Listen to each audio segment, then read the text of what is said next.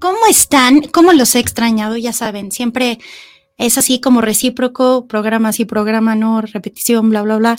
Pero bueno, espero que se encuentren de lo mejor y hoy con un súper programa, porque tenemos una amiga psicóloga mía que se llama Saraí Fuentes. Bienvenida al programa. Muchísimas gracias. Es un placer tenerte aquí. El gusto es y mío. bueno, o sea, tantos temas a tratar con esto de la psicología. Sí, ya sé.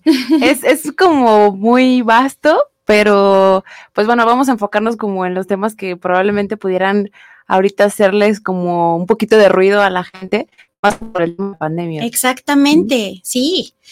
Pues bueno, ¿qué te parece si comenzamos? Perfecto. De entrada, o sea, toda la gente supongo que pues ahora en la con todo esto de la pandemia pre-post, porque no sabemos cómo decirle, porque ahorita que está el, rebro, el rebrote, perdón, y así, este, pues bueno, ¿qué es lo que le pasa a la gente? Sufre mucho de... Pues ansiedad es como, el, como el, te digo, es como el boom, es como algo que, mira, la mayoría de las personas lo teníamos, ¿no? Yo, yo lo he pensado así, es como, eh, sí teníamos desarrollada cierto estrés, que obviamente deriva posterior a una ansiedad o a estos ataques de pánico, eh, pero no nos enfocábamos tanto en ellos porque, o sea, nuestra vida es como súper acelerada, ¿sabes? Como de, me tengo que parar a las 7 de la mañana, me tengo que ir, que el tráfico, los niños, ¿sabes? Entonces, eh, eso es lo que, lo que hace particularmente con el cerebro, es eh, enfocarlo, ¿sabes? Como que desviarlo un poquito. Entonces, si tú en algún punto llegas a sentir como esta presión en el pecho, como que te sudaban las manos, o son una situación así que pudiera ser un foco rojo de ansiedad, no lo tomaste en cuenta. Dijiste, ah, bueno. No, a mucha gente le pasó así de, se empezaba a sentir un poquito raro y era de, ya tengo COVID. Sí, también, exacto. o sea, porque Ajá. la mente está cañona. Sí, de hecho dicen que la mente siempre, por ejemplo, en el ejercicio, la mente siempre llega antes que tu cuerpo. Y eso es muy cierto, la verdad. O sea, de pronto te, como que te autosabotea. Llega un momento en el que, digo, yo hago ejercicio siempre, entonces en el que digo, es que me faltan todavía dos kilómetros y mi cabeza dice, no, ya no, ya no puedo más, ¿sabes? Y es así. Entonces, el cerebro sí es como muy, bueno, aparte que es el órgano más autónomo del ser humano, claro. ¿no? eh, siempre va a llegar mucho antes en, en estas ideas como un tanto intrusivas, ¿sabes? Entonces, pues bueno, cuando empieza la pandemia, empieza todo este rollo de entenderte, de comprender verdaderamente qué le está pasando a tu cuerpo. Y cómo enseñarla a vivir con esto, porque es no es cosa fácil, señores. No, no, no.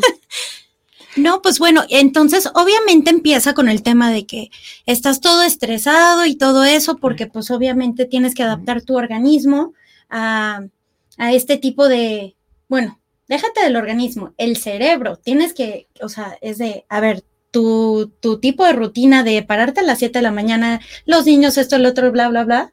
O sea, es de, a ver, ahora es de, puedes pararte, de, o sea, puedes despertarte un poquito más tarde, no hay presión, no hay tráfico, quédate en tu casa todo el día. Eso también, de pronto eh, se modificó todo, todo lo que tú tenías normalmente en donde de pronto atesorabas un fin de semana y decías, ojalá que toda la semana fuera un fin de semana porque me puedo quedar dormido, como dices, me puedo quedar en casa con mis hijos jugando. De pronto te lo, te lo encasillaron y dijeron, ah, sí, pues ahora un año, ¿no? Y después fue medio año más. Entonces creamos hasta cierto punto o intentamos volver a reajustar este estilo de vida que normalmente teníamos. Y fue complicado, ¿eh? Claro. Entonces, eh, te digo, una cosa deriva de la otra. Antes el estrés, posteriormente llevaba la ansiedad. Bueno, sí, es el mismo protocolo, ¿no? Estrés igual a ansiedad o a ataques de pánico. Pero lo desviabas, ahora no. Ahora cuando estás en casa y estás contigo y te das cuenta que estás en un ambiente, por así decirlo, en donde casi estás con alguien que es un total desconocido. Y te lo digo así, ¿eh? porque me llegaron muchas parejas en, en ese tiempo por Zoom. De, es, que, es que de verdad mi pareja parece un desconocido para mí. No conozco sus hábitos, me desespera, por ejemplo. Eh, todo este tipo de situaciones son las que hacen que de pronto no solamente la mente quede como en estado de shock, sino también el cuerpo. Y entonces somatizas y pasa lo que tú dices, que eh, de pronto la gente decía, es que me falta la respiración, seguro tengo COVID, pero la realidad es que estaban en un estado de ansiedad.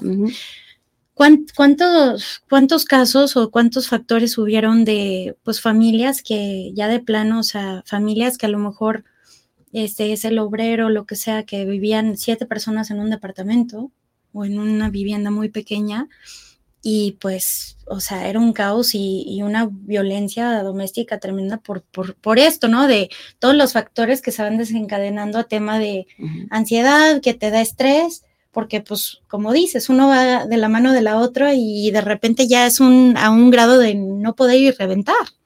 Sí, y, esto que comentas es muy cierto. Eh, es que una cosa derivaba a la otra, ¿no? De pronto te daba este ataque de ansiedad y de la nada decías, bueno, voy al hospital, a lo mejor no estabas enfermo, ibas y te contagiabas. Y regresabas a casa y ya contagiabas a todos los demás. Y entonces yo creo que esto fue eh, parte fundamental que en algún punto los medios de comunicación también pudieron y tuvieron eh, que haberlo como exponenciado, ¿sabes? Este tema de estás en casa, tranquilo, no pasa nada, estás bien, este, independientemente de que sigas todas las precauciones, probablemente puede que tengas un estado de ansiedad porque, y te, entonces te pongo un listado de cosas que probablemente o de situaciones que probablemente pudiera vivir tu mente, tu cuerpo, para que no te estresaras y estuvieras en paz. Pero no pasó. Entonces, eh, te digo, pasaba esto, se contagiaban, regresaban y ya todo era un rollo. Y todo un círculo vicioso, caray. Es correcto. y bueno, eh, platicamos estadísticas eh, sobre estos temas de ansiedad. O sea, ¿qué, cuéntanos, ¿qué tan frecuente es?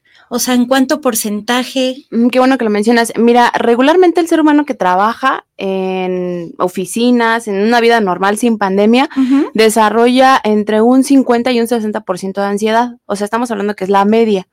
Después de la pandemia, la mayoría de las personas eh, desarrollaron mm, más eh, ansiedad. Eh, las mujeres, por ejemplo, ¿no? Y estamos hablando de que un 70% de la población desarrolló eh, un ataque de pánico. Entonces, es muchísimo, es, es un 20% arriba y a lo mejor se nota como algo muy pequeñito, pero sí es algo trascendental. Y eh, te soy honesta, sí incrementaron muchísimas visitas, por ejemplo, en Google sobre, y, lo puede checar el público, que, que en efecto la gente se metía al buscador como para preguntar, oye, este, dime qué hago, ¿no? Si tengo tales síntomas. Y entonces, boom, lo arrojaba, ¿no? Ataque de ansiedad, ataque de pánico. Y no sabía la gente qué hacer con eso. Definitivamente eh, fue algo que creo que se fue de las manos porque nadie lo explicó. Y por ejemplo, los 10 puntos a tratar de, esto de la ansiedad y de depresión, cuéntanos. Ah, bueno, vámonos entonces uno por uno, ¿te late? Me parece excelente. Ok, bueno. Sí, eh, primero te voy a hablar de qué es lo que pasa en general en el cuerpo y de ahí nos podemos ir como de poquito en poquito, ¿va? Eh, ¿Qué es lo que pasa con una persona que tiene ansiedad? Regularmente eh, lo que siente es una opresión en el pecho, eh, tiene una sudoración excesiva, ya sean manos o pies, nuca, por ejemplo.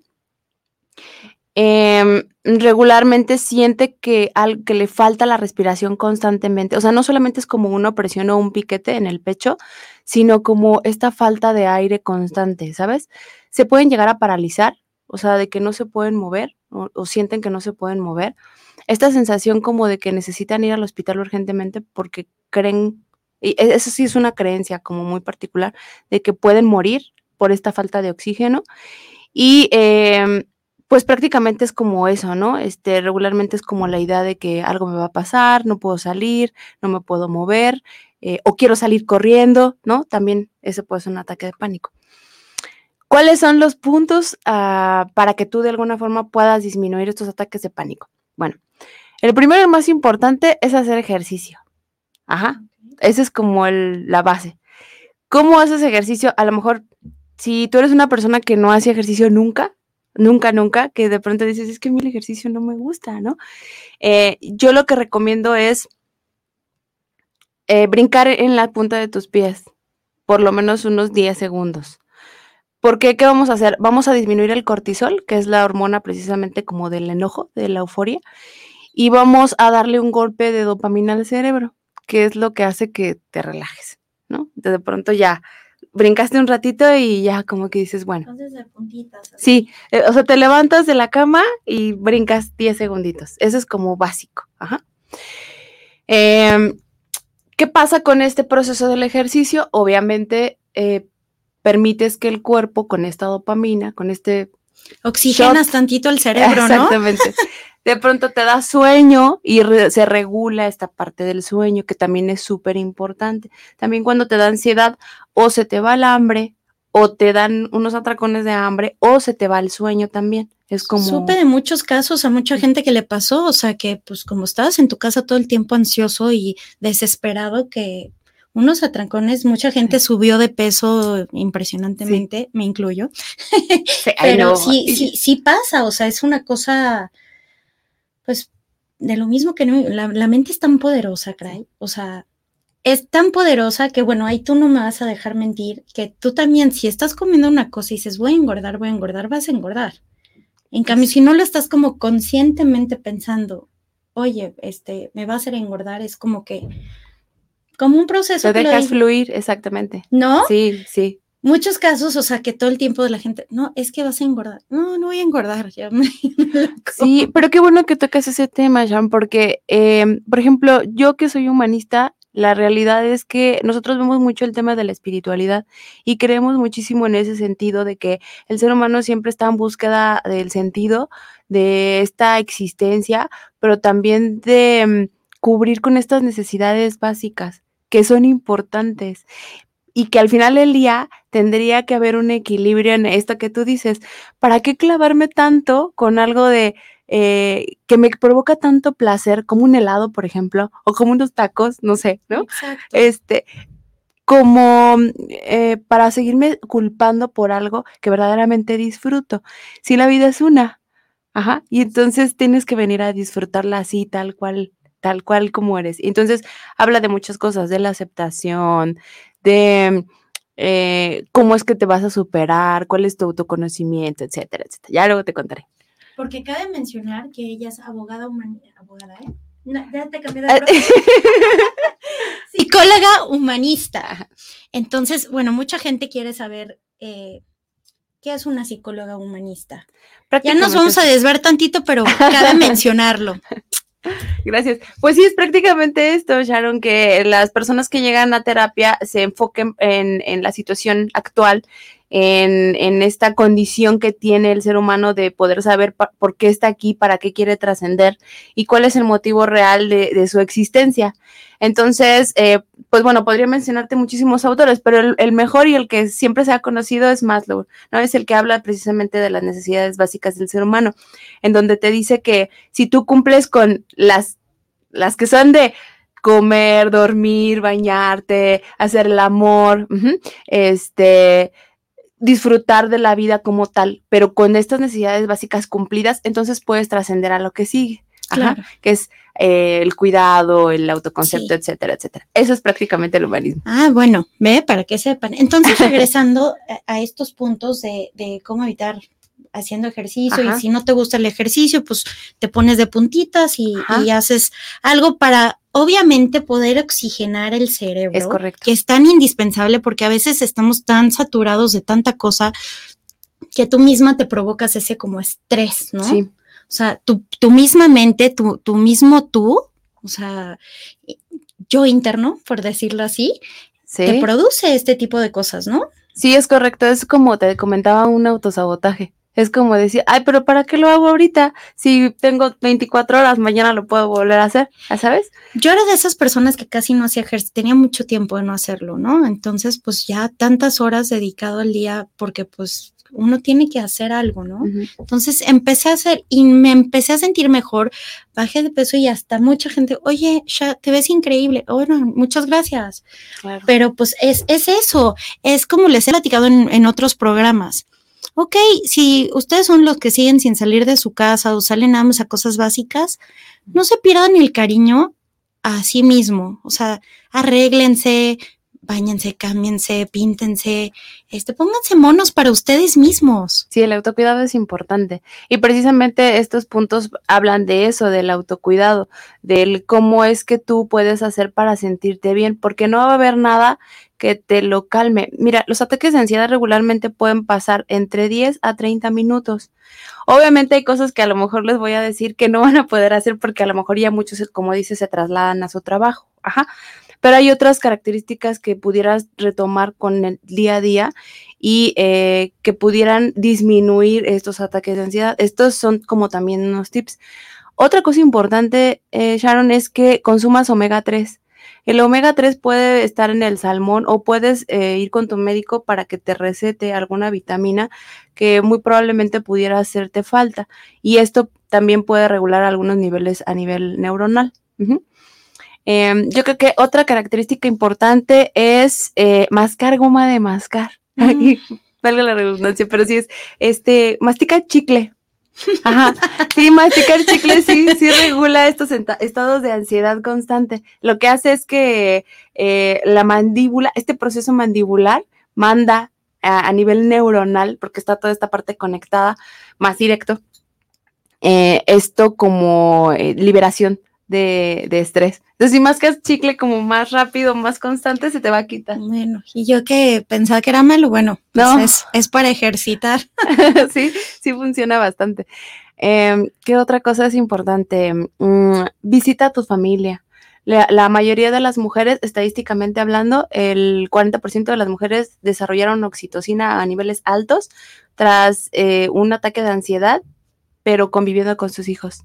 Entonces, esta oxitocina libera igual como como relajación y ya como se va paz, quitando. Sí, como paz. Sí, sí, procura platicar con tus amigos, estar con ellos, este, porque eso también te permite como distraerte. esa es la parte importante, como que digas, ay, ah, bueno, a ver, la plática de este lado o la de este lado, entonces ya, me voy ahí como distrayendo, ¿no? Ese es lo, padre.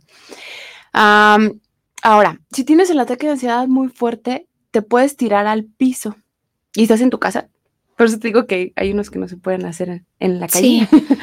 te puedes tirar al piso, eh, respirar, relajarte como lo mejor. Yoga también es muy bueno, la verdad. Te, funciona. Y puedes eh, ponerte unos hielos en los ojos o en la nuca, como te sientas más cómodo. Y también esto, obviamente tienes que tolerar un poquito que te queme como el, el hielo. Sí, sí. Para que te vaya relajando poco a poco y, respirar, inhalar, exhalar, estar lo más tranquilo que puedas. Y por ejemplo, ahorita en, la pandemia, ¿por qué habrá sido que mucha gente sufría de dolor de cabeza extremo? Por lo mismo de que eh, las señales del cerebro te mandan como estos, estas señales donde pues te da ansiedad, ¿no? Es por la misma ansiedad. pudieron haber sido muchos factores, ¿sabes? Entre ellos la alimentación. La alimentación es, es un factor muy importante para el ser humano en general. Eh, hay algo que sí es importantísimo que la gente deje de hacer y, por ejemplo, si ya tienes ataques de ansiedad, es que evites la cafeína y todos aquellos productos que deriven eh, algún tipo de cafeína, por ejemplo, taurina, ¿no? algún refresco que tenga eh, mucho dulce también. Esto ayuda a que se disminuyan estos niveles de estrés. Entonces, si puedes evitar el café en las noches o a cualquier hora, mucho mejor. Los refrescos, este, carbohidratos, por ejemplo, en las noches, o sea, comida en general chatarra, te va a permitir muchísimo que el cerebro esté bien. Em, hay un libro que me gusta mucho que es de Siddhartha, bueno, se llama Siddhartha, que habla precisamente del ayuno. El ayuno habla de la espiritualidad y que si tú en algún punto de tu día ayunas o en algún punto de tu mesa ayunas por un día completo o por lo menos 12 horas, tu cerebro se prende, se enciende en un eh, estado tan fuerte de, de, percepción que te permite hacer cosas trascendentales, ¿no? Escribir un libro, por ejemplo, este, hacer proyectos que nunca has hecho. Entonces, mm, el ayuno o la buena alimentación, fuera de toda esta comida que a lo mejor te, te hace daño, te puede beneficiar en muchos sentidos. Qué interesante. Entonces, el famoso ayuno intermitente. Ajá, el ayuno intermitente es bueno, nada más que por ejemplo en el ayuno intermitente luego te dicen que te tomes una taza de café. Entonces, en lugar de taza de café, cámbialo a una taza de té verde, por ejemplo, o una infusión de algo. Que aunque esos tienen cafeína, o sea, sí están permitidos por lo mismo de que Pues es que la cafeína, yo sé que le hace mucho daño al cerebro. Sí, es sí como te, te activa, te. O sea, a veces hasta. Te altera más Es, bien. es- es como una dosis de droga. Sí. O sea, la, por eso la gente se vuelve adicta al café. Bendito Dios, yo nunca, nunca me ha gustado el café, creo que nunca me va a gustar. Qué bueno. Soy, me encanta el té. El té sí, pero si, si no tomo una taza de té en una semana no me pasa nada, ¿no? Pues hay gente que no puede vivir sin su taza de café en las mañanas. Sí, sí pasa. O sea, sí, yo tenía un novio que le encantaba el café y decía, yo no, yo me puedo, ah, puedo hacer lo que sea, pero Hasta nunca se ponen de malas si Sí. no toman su café". Sí. Entonces es como, es un, es una tipo de sustancia controlada, entre comillas, pues una droga. Pero es igual que el azúcar, por ejemplo. O sea, si tú hicieras este plan de una semana de no consumir nada de azúcar, al tercer día entras en un estado de abstinencia igual que el de un drogadicto. Puedes llegar a tener temblores, eh, puedes eh, llegar a tener un ataque de ansiedad o de pánico, porque el cuerpo está tan acostumbrado. Es que el azúcar se encuentra en muchas cosas, en las harinas, en los refrescos, Sí, en todo. Exacto. Entonces, si tú lo intentas, te vas a dar cuenta cómo tu cerebro de verdad se prende. Es como si, como si trajeras una maquinita aquí que todo el tiempo está haciendo algo, ¿no? Pero sí tienes que dejar el azúcar, por ejemplo, también. Eso pues, no te ayuda del todo. Claro. Pues me dicen aquí, vamos a una pausa y volvemos. No, no se pueden seguir per- per- eh, perdiendo los, los puntos, Ya nos faltan poquitos. pero está muy, muy interesante. Sintonízanos todavía.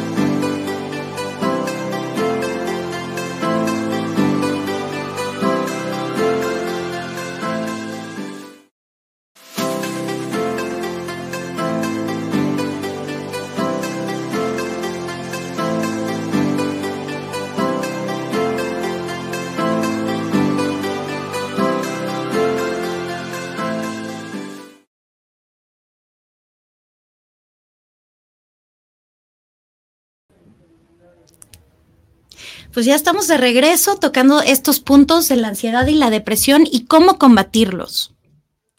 Pues bueno, vamos a seguir, ya nos faltan muy poquitos. Como te comentaba Sharon, eh, pues son algunos tips prácticamente como para decirle a la gente que no tiene nada de qué preocuparse, que al final del día todo está precisamente en nuestra mente, pero que sí es sumamente importante eh, entenderla. Ajá, y entender también qué te dice tu cuerpo. Nosotros los psicólogos decimos que lo que no dices con la boca, el cuerpo lo expresa. Entonces es cuando te dicen, es que estás somatizando, ¿no? Entonces digo, para, para esclarecer este punto, somatizas aquello que no dices, porque el ser humano es como una olla express. Es decir, em, todo lo que tú no llegues a sacar, a expresar, a, a decirle al otro o a los demás, de pronto se convierte en, en un dolor de cabeza muy fuerte, que es parte de lo que me comentabas hace rato, en un dolor de estómago, en una acidez, eh, que te dolan las rodillas. De repente cosas así te, te, te empieza a brotar la cara. O sea, Ajá, te hormiguea, ¿no? Por ejemplo. no, te hormigueo, te brota la cara. O sea, a veces cuando tienes tanto estrés Claro. de muchas cosas, Te sale brota, acné, sí, te sale acné, Sí. cosas así. Yo no creía eso, pero sí me había comentado un dermatólogo Claro. que, que eso es, es, es tu cuerpo expresando de Sí. cosas que callas, que no Por dices. supuesto, sí, claro. Yo no lo he sufrido, gracias a Dios, pero sí gente me han platicado, o sea, que es una cosa terrorífica, ¿no? Sí, los es lo ataques de ansiedad es eso, ¿eh? Por Es- eso la importancia de platicar las cosas, de sacártelo del pecho. Este, si algo he aprendido y vivo con una, tengo una roomie increíble es platicar las cosas, porque yo era de las personas que bloqueado para siempre no platico y ahí se quedó. Qué importancia de platicar porque hasta duermes más tranquilo. Sí, la verdad es que se libera un tanto tu, tu ser. Eh, claramente no, no es lo mismo platicarte a veces con tus amigos eh, que con gente que quieres o que aprecias, o con tus hijos, por ejemplo, o tu pareja. también, con un profesional que te puede orientar, porque a veces las amigas no damos, pues damos nuestro punto de vista, pero a lo mejor no es el mejor.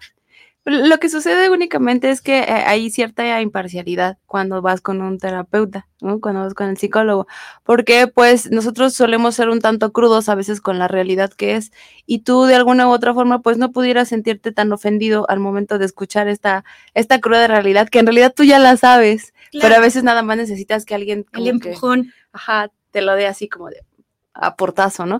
Em, pero bueno, pues así es, así es parte de. Entonces, pues bueno, vamos a retomar los puntos y ya después, porque nos vamos. Eh, otro de los puntos importantes es evita procrastinar. Esa palabra me cuesta trabajo, pero así es. Es decir, em, ¿Qué es? ¿Qué es? Que dejes de perder el tiempo en cosas que no son productivas para ti. Eso es procrastinar. Es como, eh, ay, no sé, yo quedé en que iba a escribir hoy 10 palabras en mi diario, ¿no? Por ejemplo. Y de ahí me iba a levantar a hacer el desayuno. Entonces, programas de alguna forma, ¿no? Y eh, cuando procrastinas, me siento en el sillón y me pongo a ver la tele y digo que sí lo voy a hacer, pero no lo hago y pasan tres horas. Es eso. ¿no? no dejes de hacer las cosas para otro momento, intenta hacerlas en ese, en ese tiempo. Como que te calendarizas y es mucho mejor. Y eh, yo creo que por último, y no menos importante, puede ser que siempre intentes meditar o intentes estar contigo un rato. Nosotros le llamamos la silla rumiante, pero es como un ejercicio que te permite interactuar contigo mismo en, en esto de anotar. Anota constantemente tus ideas, porque creo que es como algo súper importante definir, definirte, ¿no? Qué es lo que está sucediendo en ese momento de tu día o por qué estás sintiendo lo que estás sintiendo. Porque si bien es cierto que es bueno ir con el psicólogo o platicar con tus conocidos y amigos, también es cierto que hay cosas que, no las puedes transmitir del todo y a veces escribiéndolas te facilita muchísimo. Claro. Y cuando tienes un estado de ansiedad te ayuda porque eh, a veces no te das cuenta qué pasa. Entonces el ejercicio para la nota en estado de ansiedad es eh, decir algo como, eh, querida, escribir algo así como querida ansiedad eh, de Sharon, por ejemplo, ¿no? El día de hoy lo que quiero decirte con este episodio es, y entonces ahí escribes todo lo que, lo que sientes en ese momento, ¿no? Cómo te sientes, qué piensas, qué no.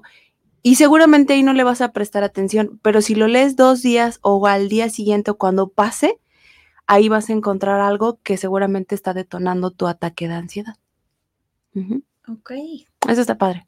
Es un ejercicio muy padre. Yo alguna vez lo hice porque sí, a mí también en algún momento me llegó a dar un ataque de ansiedad en pandemia y, eh, y creo que una cosa es la teoría y otra cosa es la práctica, Sharon. Y la realidad es que cuando, cuando en la escuela lo estudias y, y lo ves a veces de terceras personas o en pacientes, es diferente que cuando lo sientes.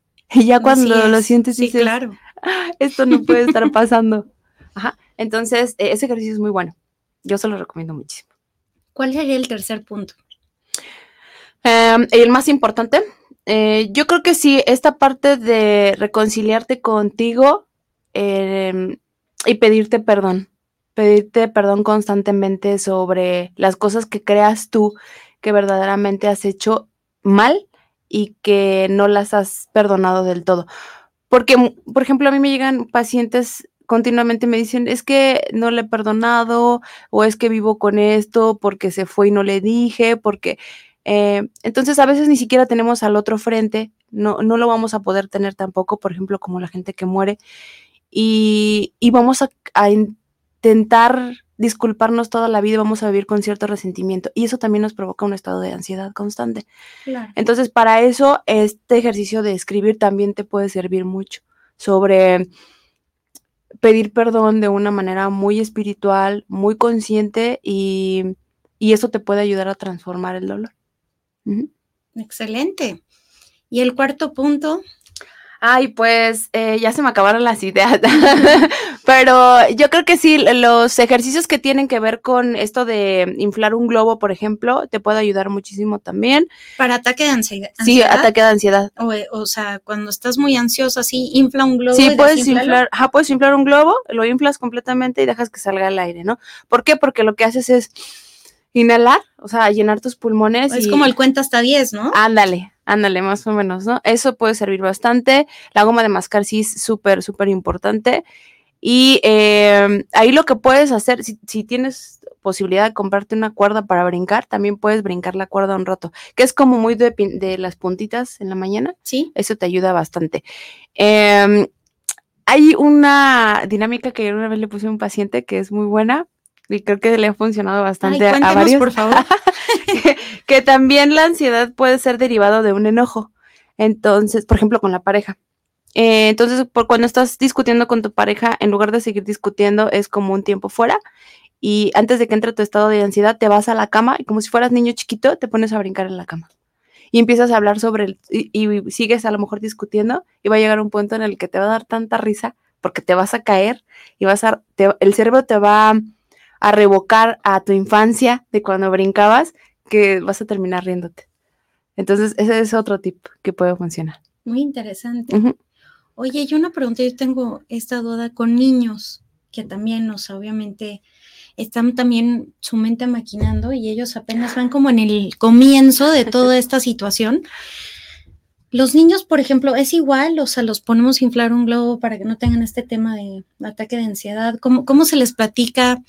Este, de decir, a ver, este, porque es, es difícil, un niño es difícil que sepa expresarse. Un adulto sí, porque se le nota, porque ya el niño pues es berrinchudo desde que nace, ¿no?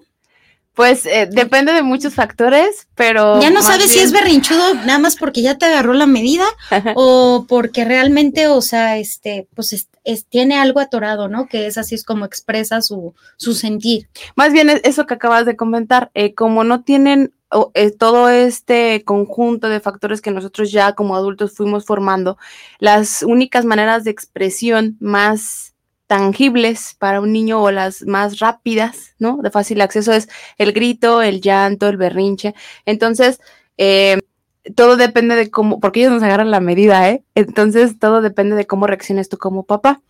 Pero esto que comentas eh, está súper padre porque sí puedes crearles muchísimos ejercicios a los niños. Es súper, súper fácil además. O sea, tienes, siempre en la casa tienes café, tienes azúcar, tienes sal, tienes granos de lo que sea, ¿no? Frijol, este, habas, lo que sea. Entonces, por ejemplo, si tú notas que tu hijo tiene un estado de ansiedad muy severo, incluso eh, tip para cuando no se concentran, en una bandejita eh, le puedes poner semillas, puede ser lentejas, arroz, los que te he comentado, y eh, quitarle los calcetines y hacer que sumerja los pies en esa tina con esas semillas. Eso lo va a relajar y le va a permitir que se concentre, por ejemplo, en lo que está haciendo. Si lo notas muy ansioso.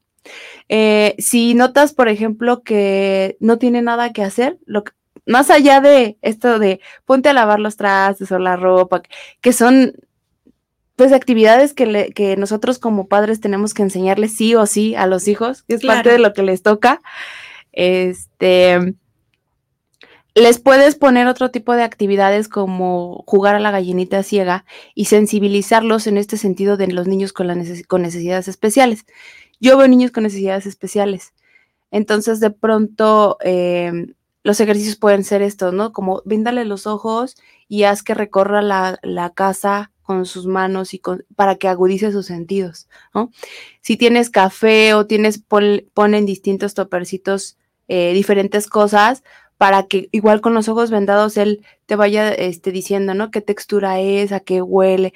Entonces, haces que él comprenda que sus sentidos se pueden exponenciar y lo relajas, porque haces que la mente como que diga qué está pasando, ¿no? Claro. E-, esos son ejercicios que pudieras hacer con tu hijo. Para niños más chicos, pero por ejemplo ahora para un adolescente que ya está entrando en un tema como nosotros de que está viviendo al mil por hora, porque literal sí es así, yo creo, o sea, a partir de los 13 años hoy en día los niños vienen tan revolucionados, que no son niños, porque, pues bueno, ellos ya están entrando en la adolescencia, por decirlo así. Sí. Y están también ahorita viviendo una cosa este, revolucionada en, al grado de decir, pues bueno, o sea, ahora solo veo a mis amiguitos por Zoom, este, por lo de la escuela, ya casi no convive nadie con nadie porque, o sea, pues cada quien está en su casa guardado, los papás están ocupados haciendo 20 mil cosas. ¿Qué sugieres tú como terapeuta para, este, eh, para estos niños este, adolescentes que están como en la adolescencia, para que también no pierdan el piso? Porque pues han entrado muchos y he visto muchos casos de en depresión, ya solamente están pegados al celular, están encerrados en casa, no quieren salir, o sea, ya no es ni siquiera los domingos de decir, oye, este, vamos al cine, no, ya es casa, casa, casa, porque pues ya la pandemia les enseñó eso, ¿no? Es que tocaste un punto bien importante, Sharon, porque la depresión, bueno, eh, igual hay una estadística muy importante que menciona que la mayoría de las personas que sufren depresión son personas que están aisladas. Entonces, estamos hablando de que la mayoría de la población después de la pandemia es gente que está con cierta depresión o con cierto nivel de depresión.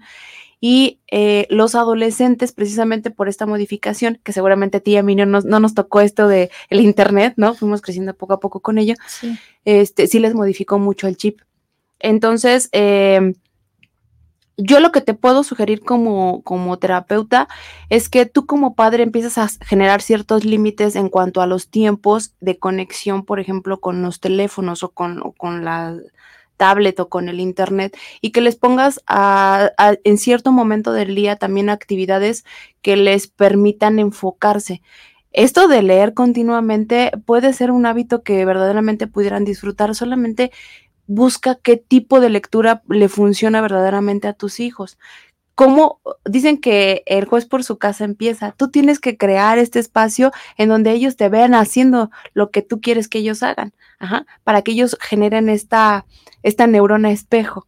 Si ven que mi mamá lee, si ven que mi mamá aparte se divierte cuando está leyendo y se ríe con lo que está leyendo, ay, a ver yo, y entonces creas un momento en el que, a ver, tú lees tal cosa, tú lees otra cosa, yo leo esto.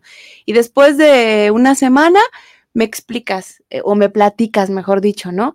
¿De qué se trató tu libro? A ver, ¿no? Y o en el día le preguntas, oye, ¿de qué se trata tu libro? ¿Qué estás haciendo? O, y cuéntame y dime, ¿y qué te parece interesante? Entonces, esto puede funcionar.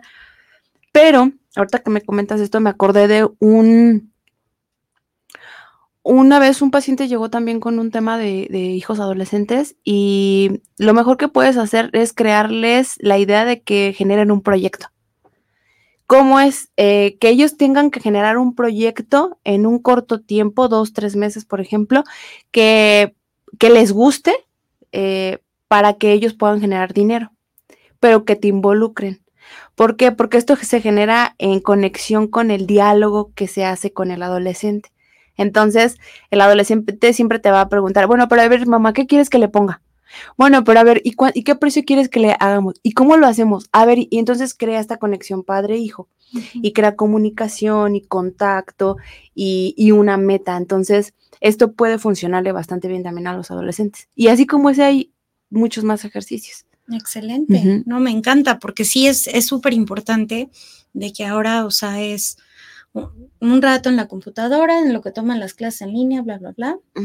Y ya después, o sea, es un tema de, pues bueno, ya tienen tanto tiempo muerto que pues se la pasan en el celular o viendo la tele o actividades. Ahorita que comentas eso, fíjate que sí, algo noté que, que es un poco con los límites, Sharon. Creo que también los padres de ahora no somos, y digo somos porque yo también tengo hijos adolescentes, que no les ponemos límites a los chavos.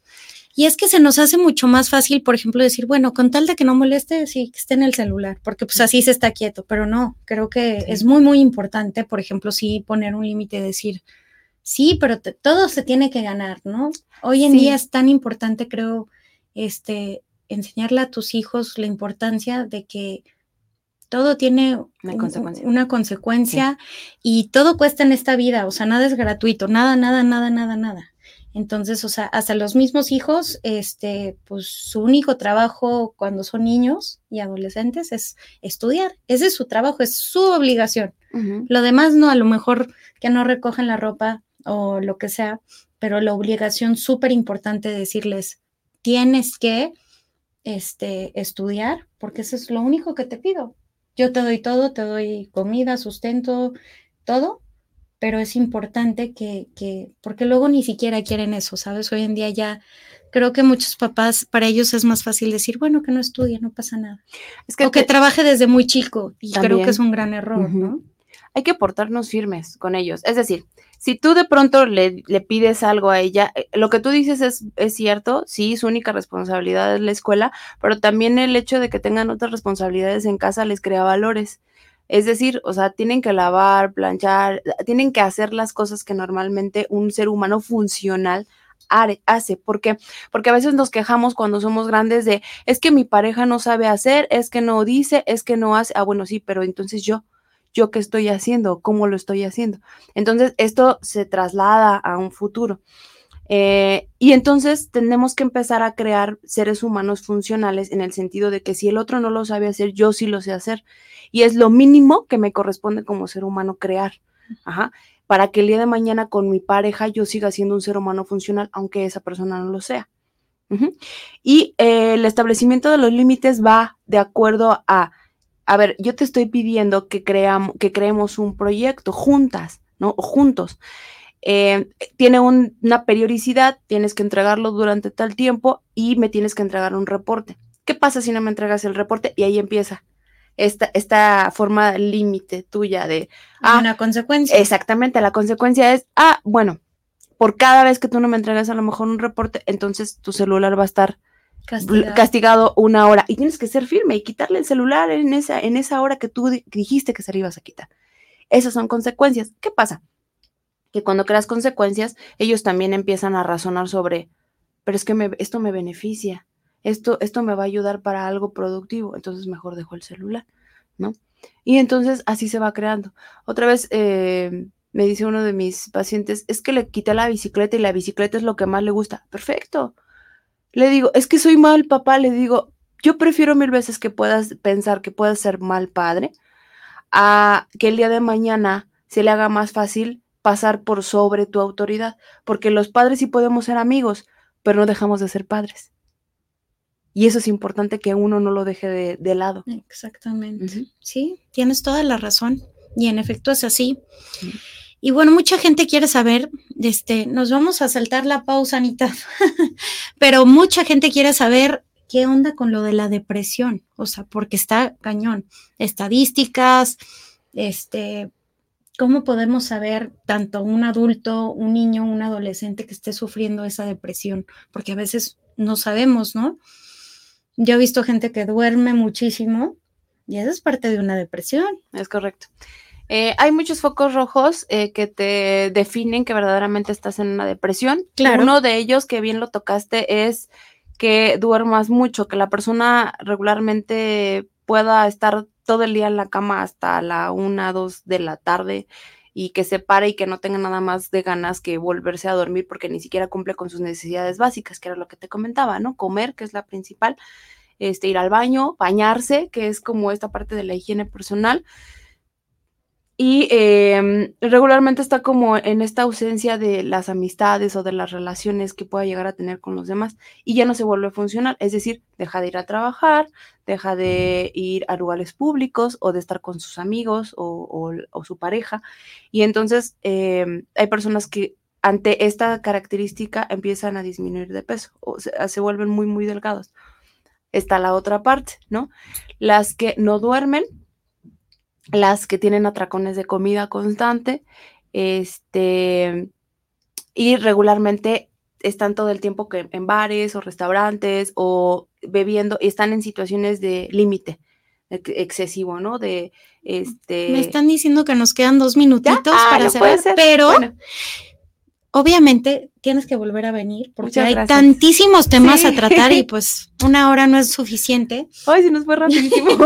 sí, no, y Todavía hay muchas preguntas ahí que responder que se harán en el siguiente programa. Claro que sí, con mucho gusto. Muchas gracias. Este, tienes la, invitación cordial, pero cerremos con el tema de lo de depresión, de que se la viven en bares y... Ah, ese tipo de personas son muy alegres, todo el tiempo están sonriendo, pero la realidad es que por detrás tienen una careta de una tristeza absoluta, entonces llegan y se sienten bastante solos. Lo importante es comunicarlo y si tú tienes alguno de estas dos polaridades, por decirlo, eh, intentas ir al psicólogo, eh, más si dura más de seis meses estos síntomas. Si tienes esta, esta sintomatología, en automático ve al psicólogo para ver de qué manera te pueden diagnosticar y si es que en algún punto necesitas algún tipo de ayuda más allá que la terapia, como medicamentos. Excelente saber esto. Oye, pues se queda la invitación súper abierta que vuelvas a venir porque no terminamos de tratar todo. Este, y es tan importante saber hoy en día porque a veces uno lo deja pasar, lo deja pasar hasta que llegas a un grado de depresión que no puedes salir de ello, ¿no? Es correcto. Entonces es tan importante tanto tratarse eh, con un terapeuta o, y que ese mismo terapeuta si ve que pues no puedes salir de, de este de este círculo vicioso, pues te empieza a medicar para que pues puedas estar antes de que, sí, antes de que se convierta en una cosa pues mucho peor, ¿no? Sí, por supuesto. Pero la alimentación y el sueño son sumamente importantes. Cuando las cumplas eh, y, las lleves a cabo, a cabalidad, eh, va a funcionar mucho mejor tu cerebro. Eso sí es un tip súper importante. Oye, pues ha sido un placer platicar contigo y, tenerte. Y pues ya saben, todos los lunes a las seis en punto los espero con un tema a tratar. Los quiero mucho, les mando un beso y que se cuiden y descansen. Bye.